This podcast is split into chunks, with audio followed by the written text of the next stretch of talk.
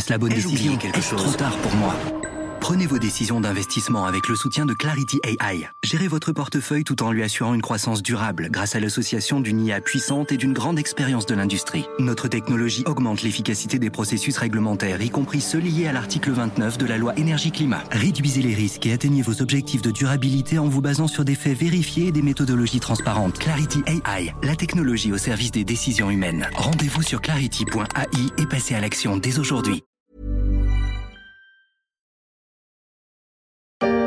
Ils sont neufs et conduisent l'institution la plus puissante de la République américaine. Ils sont désignés par le président des États-Unis et confirmés par le Sénat. Ce sont les juges de la Cour suprême et leur pouvoir supplante celui d'une cour d'appel, d'une cour de cassation et concrètement de toutes les juridictions fédérales ou même celles des États.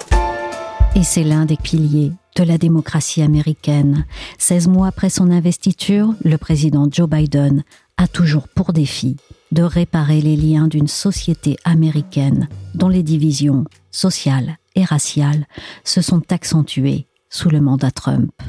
Une tâche qui s'est illustrée le 7 avril par une nouvelle arrivée à la Cour suprême qualifiée d'historique.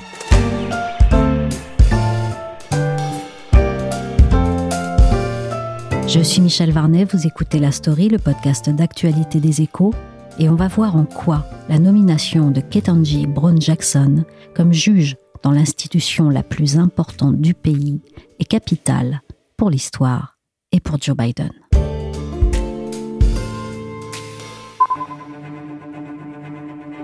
Today is indeed a wonderful day. As we gather to celebrate the confirmation of the next justice of the United States Supreme Court, Judge Brown Jackson. Ça, c'était la vice-présidente des États-Unis, Kamala Harris, qui célèbre dans les jardins de la Maison-Blanche le choix validé par les sénateurs de Ketanji Brown Jackson comme juge à la Cour suprême. Quelques heures plus tôt, Joe Biden avait tweeté d'elle. Elle est l'un des esprits juridiques les plus brillants de notre nation. Ce qu'elle intègre, rien moins que l'institution dont les magistrats tranchent les débats de la société américaine, comme ceux concernant l'avortement, le mariage homosexuel, le port d'armes ou bien la peine de mort, autant dire un rouage fondamental. Pourtant, son visage ne nous est pas connu. Alors pour commencer, qui est-elle? Ketanji Brown Jackson, c'est une magistrate euh, américaine. Elle a 51 ans et elle est euh, diplômée d'Harvard. Pauline Verge est journaliste aux échos. Son nom avait été proposé euh, par le président américain Joe Biden pour succéder à Stephen Breyer à la Cour suprême américaine, qui avait annoncé sa démission à la fin du mois de janvier. Et là, elle vient juste d'être confirmée par le Sénat. Et jusqu'alors, elle exerçait à la Cour d'appel de Washington, qui est historiquement un tremplin vers la Cour suprême américaine, et elle avait déjà été nommée à ce poste par Joe Biden. Pauline, en quoi est-elle un symbole et en quoi sa nomination est-elle historique? Sa grande particularité, c'est qu'elle est la première femme noire à siéger à la Cour suprême américaine. Donc ça, c'était une promesse de campagne de Joe Biden. Il faut savoir que depuis la création de la Cour, il y a 115 juges différents qui s'y sont succédés. Et parmi eux, on compte seulement 5 femmes et 2 hommes noirs, dont euh, Thurgood Marshall entre 1967 et 1991 et euh, Clarence Thomas qui est là depuis 1991. Si elle fait à ce point figure d'exception dans l'histoire de la Cour suprême, qu'est-ce qui, dans le processus de candidature, explique que le choix se soit porté sur elle et à quelle hostilité a-t-elle dû éventuellement faire face? Un candidat à la Cour suprême américaine, il doit être confirmé par le Sénat. Et il faut savoir que euh, les sénateurs euh, républicains se sont euh, servis de l'audition de Ketanji Brown Jackson pour faire résonner leur sujet de campagne, parce qu'il y a les élections du mois de novembre qui approchent. Donc ça a duré quatre jours, durant lesquels 642 questions lui ont été posées par les sénateurs, qui n'ont pas toujours été très tendres avec elle parce qu'ils l'ont attaqué sur plusieurs euh, sujets de société, parfois un peu éloignés du domaine juridique. Donc, par exemple, on lui a demandé ce que signifiait être femme. Et surtout, les sénateurs l'ont accusé de s'être euh, montrée dans sa carrière excessivement tolérante avec les criminels dans les jugements qu'elle a pu rendre. Donc, elle a spécifiquement été accusée d'avoir prononcé des peines considérées comme euh, trop légères dans des dossiers de pédopornographie. À qui succède-t-elle et dans quelles circonstances s'est fait le passage de flambeau? Elle succède euh, au juge progressiste euh, Stephen Breyer, qui siégeait à la Cour suprême depuis 28 ans et qui a 83 ans. Donc il a présenté sa démission à la fin du mois de janvier dernier. Et il faut savoir que ça faisait déjà plusieurs mois que les démocrates le poussaient un peu vers la sortie. En tout cas, cette démission imminente faisait l'objet de pas mal de spéculations. En fait, c'est une histoire de calendrier puisqu'il fallait que la nomination d'un nouveau juge à la Cour suprême intervienne avant les élections de mi-mandat au cours desquels les démocrates risquent de perdre leur majorité au Sénat, auquel cas euh, les républicains auraient eu une plus grande marge de manœuvre sur le choix du magistrat qui allait succéder à Stephen Breyer. Donc ça aurait mis des bâtons dans les roues à Joe Biden pour tenir sa promesse de campagne et surtout pour ne pas trop renforcer l'avantage conservateur dont bénéficie déjà la Cour suprême. Aux États-Unis, la Cour suprême est l'un des trois piliers du système politique avec le Parlement qui passe les lois et le président, bien sûr. Alors, est-ce que vous avez le sentiment d'être l'un des hommes les plus puissants du pays, Stephen Breyer Non, je n'ai pas ce sentiment. Et j'étais, euh, oui, c'est le président quand j'ai été nommé. Il avait euh, m'a donné un conseil euh, qui était bien sage. C'était Bill Clinton oui, à l'époque? Oui, oui, oui, oui. Il a dit avec des, des postes comme ça ça commence avec des applaudissements. Mais après très peu de temps, il faut oublier. Et on oublie ces applaudissements. Donc, il faut aimer le travail. On vient d'entendre son prédécesseur parler du difficile exercice de juge à la Cour suprême, après les félicitations et l'exposition médiatique. Alors revenons à Ketanji Brown Jackson. Quelle a été sa vie et son parcours professionnel pour en arriver là? Elle est née à Washington, mais elle a grandi à Miami, en Floride, où, pour la petite histoire, elle a étudié dans le même lycée que Jeff Bezos, avant d'intégrer la faculté de droit d'Harvard. Sa mère est enseignante, son père est diplômé de droit, et jusqu'alors, elle a quand même eu une carrière assez riche, puisqu'elle a exercé à la fois dans le privé et dans le public, par exemple à la Commission des peines à partir de 2009, qui est une agence indépendante chargée d'harmoniser la politique pénale aux États-Unis. Et quels atouts cela lui donne-t-il éventuellement pour ce poste? Elle semble plutôt bien armée pour occuper son siège à la Cour suprême américaine, puisqu'elle est déjà familière avec l'instance judiciaire. Donc, elle a déjà exercé euh, dès 1999 en tant que clerc auprès de Stephen Breyer, à qui elle succède, qui à ce moment-là était déjà juge à la Cour suprême. Donc, elle est vraiment du sérail, comme on dit. Oui, elle a collaboré avec Barack Obama, qui l'a nommé en 2013 juge fédéral à Washington où elle est restée 8 ans. Qu'est-ce qui, dans son parcours, la différencie de ses prédécesseurs pour aborder ce poste? En plus euh, de son profil euh, atypique, ce qui change par rapport euh, aux autres juges qui siègent déjà à la Cour suprême ou qui ont déjà siégé à la Cour suprême, c'est qu'elle est la première juge à avoir une expérience en défense criminelle. Donc, dans les premières années de sa carrière, elle a travaillé en tant qu'avocate commise d'office pour défendre des criminels qui n'avaient pas les moyens de se défendre eux-mêmes. Et d'ailleurs, euh, ce qu'elle a dit euh, pendant ses auditions au Sénat et euh, dans son allocution après sa confirmation, c'est que cette expérience lui avait fait se rendre compte qu'en fait, beaucoup d'accusés criminels connaissaient assez peu leurs droits donc c'est vraiment une expérience qui l'a euh, enrichi euh, sur le plan personnel et sur le plan professionnel et qui, je pense, lui a donné des convictions. Ce qui garantit vraiment euh, un ancrage très progressiste à ce poste-là à la Cour suprême pour en partie contrebalancer l'avantage numérique des juges conservateurs il y a environ aujourd'hui 1,5 million de détenus aux États-Unis. Euh, sur euh, ces détenus, eh bien, 38% euh, sont noirs, 33% sont hispaniques et 28% sont blancs. Ce sont donc les noirs qui ont le plus de risques d'aller en prison aux États-Unis. Résultat, 11,4% des enfants afro-américains ont au moins l'un de leurs parents en prison. Souvent, c'est leur père. Et au moins, et selon certaines études, un noir américain sur trois pourrait même aller en prison dans sa vie. Alors on vient de l'entendre, la question des inégalités raciales notamment devant la justice aux États-Unis est au centre des préoccupations. Comment se sont exprimées les convictions de Ketanji Brown Jackson face aux conservateurs? Quels ont été ses faits d'armes de femme magistrat? Ses principaux faits d'armes, c'est qu'elle s'est opposée à plusieurs reprises à l'administration Trump, notamment quand elle était encore juge au tribunal fédéral de Washington, qui a une compétence nationale. Donc, par exemple, elle a retoqué un décret destinée à accélérer l'expulsion des migrants clandestins. Et elle a aussi rejeté une requête de Donald Trump qui cherchait à contester la comparution de l'un de ses proches devant le Congrès.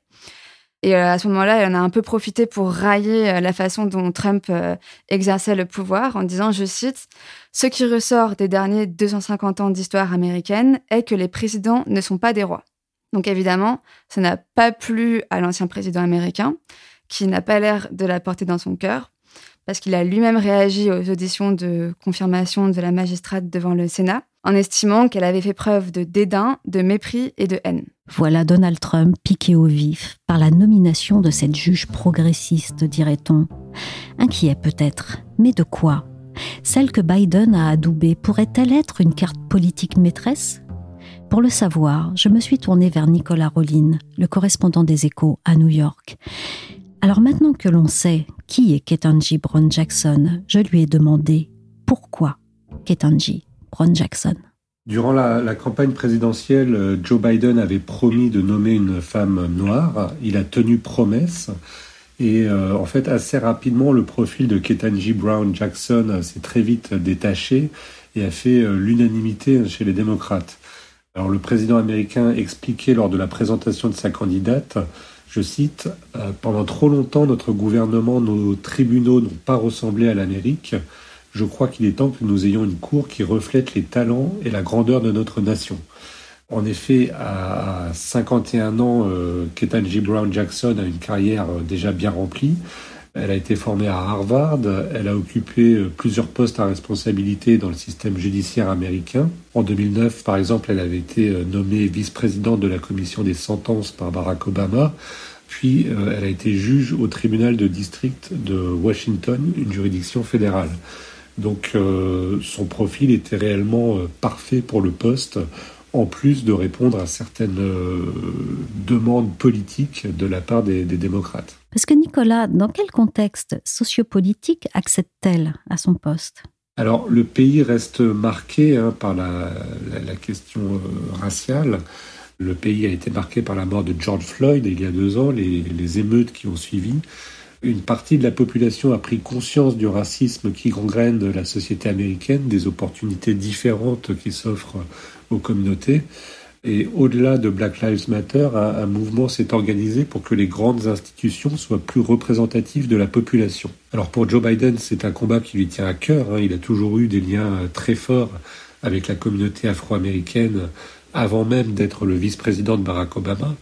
Les Noirs euh, américains ont fortement contribué à son élection, hein, lors de la primaire démocrate d'abord, puis euh, lors de l'élection présidentielle. Il lui apparaît donc important d'assurer la représentativité de l'ensemble de la société. Pour lui, c'est même un sujet qui dépasse euh, la politique politicienne hein, et les prochaines échéances électorales. Il en a fait euh, vraiment un combat personnel.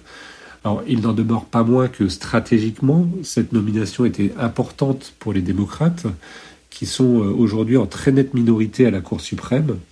Sur neuf sièges, six sont contrôlés par les républicains qui peuvent ainsi imposer leur vue sur euh, la plupart des sujets de société. Choosing someone to serve on the United States Supreme Court is one of the most serious constitutional responsibility a president has, and I mean it. On l'a entendu dans cette vidéo du compte Twitter de la Maison Blanche qui date d'avant la confirmation de la nomination de Ketanji Brown Jackson, Joe Biden insiste sur la haute responsabilité quant au choix qu'il fait de la candidate. Quel atout politique représente-t-elle pour lui et avec quel objectif? Les juges étant nommés à vie, euh, il faut des, candidats relativement jeunes, capables de siéger pendant les 25 à 30 prochaines années. Avec Ketanji Brown Jackson, euh, Biden dispose à la fois d'une juge compétente, expérimentée, mais aussi euh, solidement ancrée à gauche et jeune. A priori, elle garantit donc un siège démocrate à la Cour pendant de nombreuses années. Il faut savoir que les, démocrates ont été euh, un peu traumatisés par la mort de Ruth Bader Ginsburg juste avant euh, l'élection présidentielle de 2020. Les républicains n'avaient pas voulu attendre euh, l'élection et avaient sécurisé la nomination d'une juge conservatrice, Amy Coney Barrett, pour la remplacer. Et ils avaient ainsi renforcé leur, leur majorité. Les démocrates ne voulaient donc pas attendre les élections de mi-mandat en novembre voire la prochaine élection présidentielle, alors que Stephen Breyer, donc le, juge qui vient de, prendre sa retraite, était lui déjà âgé de, 83 ans. Quels sont les dossiers chauds qui pourraient plonger Ketanji Brown Jackson dans le bain très vite? Est-ce qu'on devrait bientôt reparler de la Cour suprême et sur quel sujet? La Cour suprême a un poids de, plus en plus important hein, aux États-Unis. Euh, elle doit trancher des dossiers extrêmement divers. Dans les semaines qui viennent, par exemple, elle va devoir se pencher sur le port d'armes, sur la séparation de l'Église et de l'État, sur la liberté religieuse, sur le secret d'État, sur la capacité à réguler les émissions de carbone. Mais le, cas le plus attendu, hein, qui devrait faire beaucoup parler, sera examiné au cœur de l'été.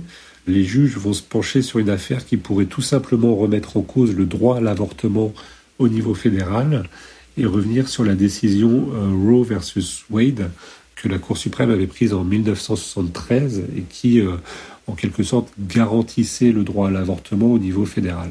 Je suis juge depuis près de dix ans maintenant et je prends cette responsabilité et mon devoir d'indépendance très au sérieux. Je tranche les affaires à partir d'une position neutre. J'évalue les faits et j'interprète et applique la loi en fonction des faits de l'affaire dont je suis saisi. Sans crainte, ni faveur, conformément à mon serment judiciaire. Sachant que la Cour suprême, comme vous l'avez dit, a un poids de plus en plus important dans l'arbitrage des dossiers de la société américaine, est-ce qu'elle ne devrait pas évoluer par souci de transparence ou de reflet de la réalité du pays?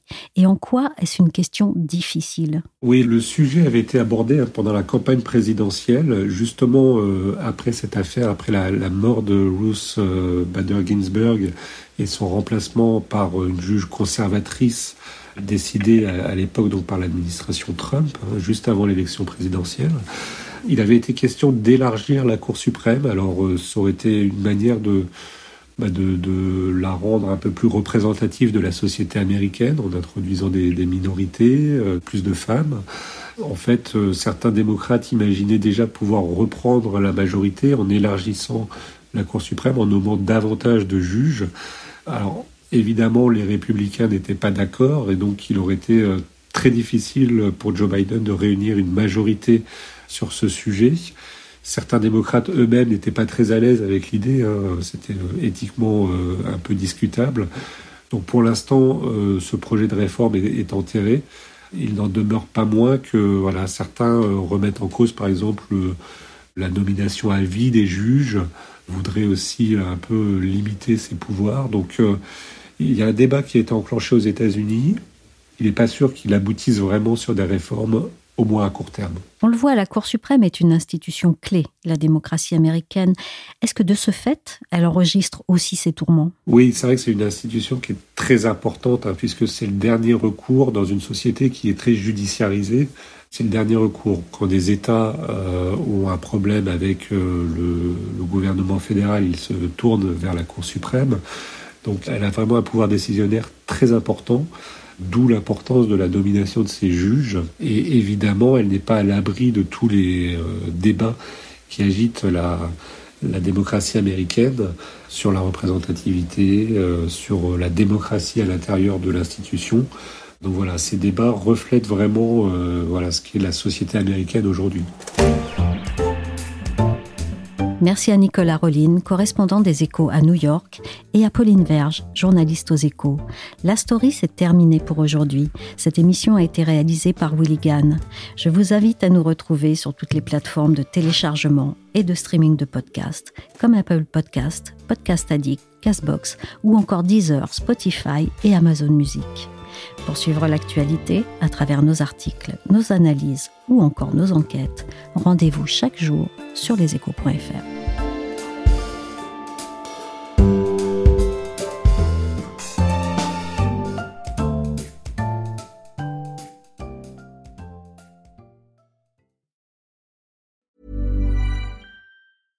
Small details are big surfaces. Tight corners are odd shapes. Flat, rounded, textured, or tall. Whatever your next project, there's a spray paint pattern that's just right. Because Rust new Custom Spray 5 and 1 gives you control with five different spray patterns. So you can tackle nooks, crannies, edges, and curves without worrying about drips, runs, uneven coverage, or anything else. Custom Spray 5 and 1. Only from Rust Hey, it's Paige DeSorbo from Giggly Squad. High quality fashion without the price tag? Say hello to Quince. I'm snagging high-end essentials like cozy cashmere sweaters, sleek leather jackets, fine jewelry, and so much more. With Quince being 50 to 80% less than similar brands. And they partner with factories that prioritize safe, ethical, and responsible manufacturing. I love that. Luxury quality within reach. Go to quince.com slash style to get free shipping and 365 day returns on your next order. Quince.com slash style.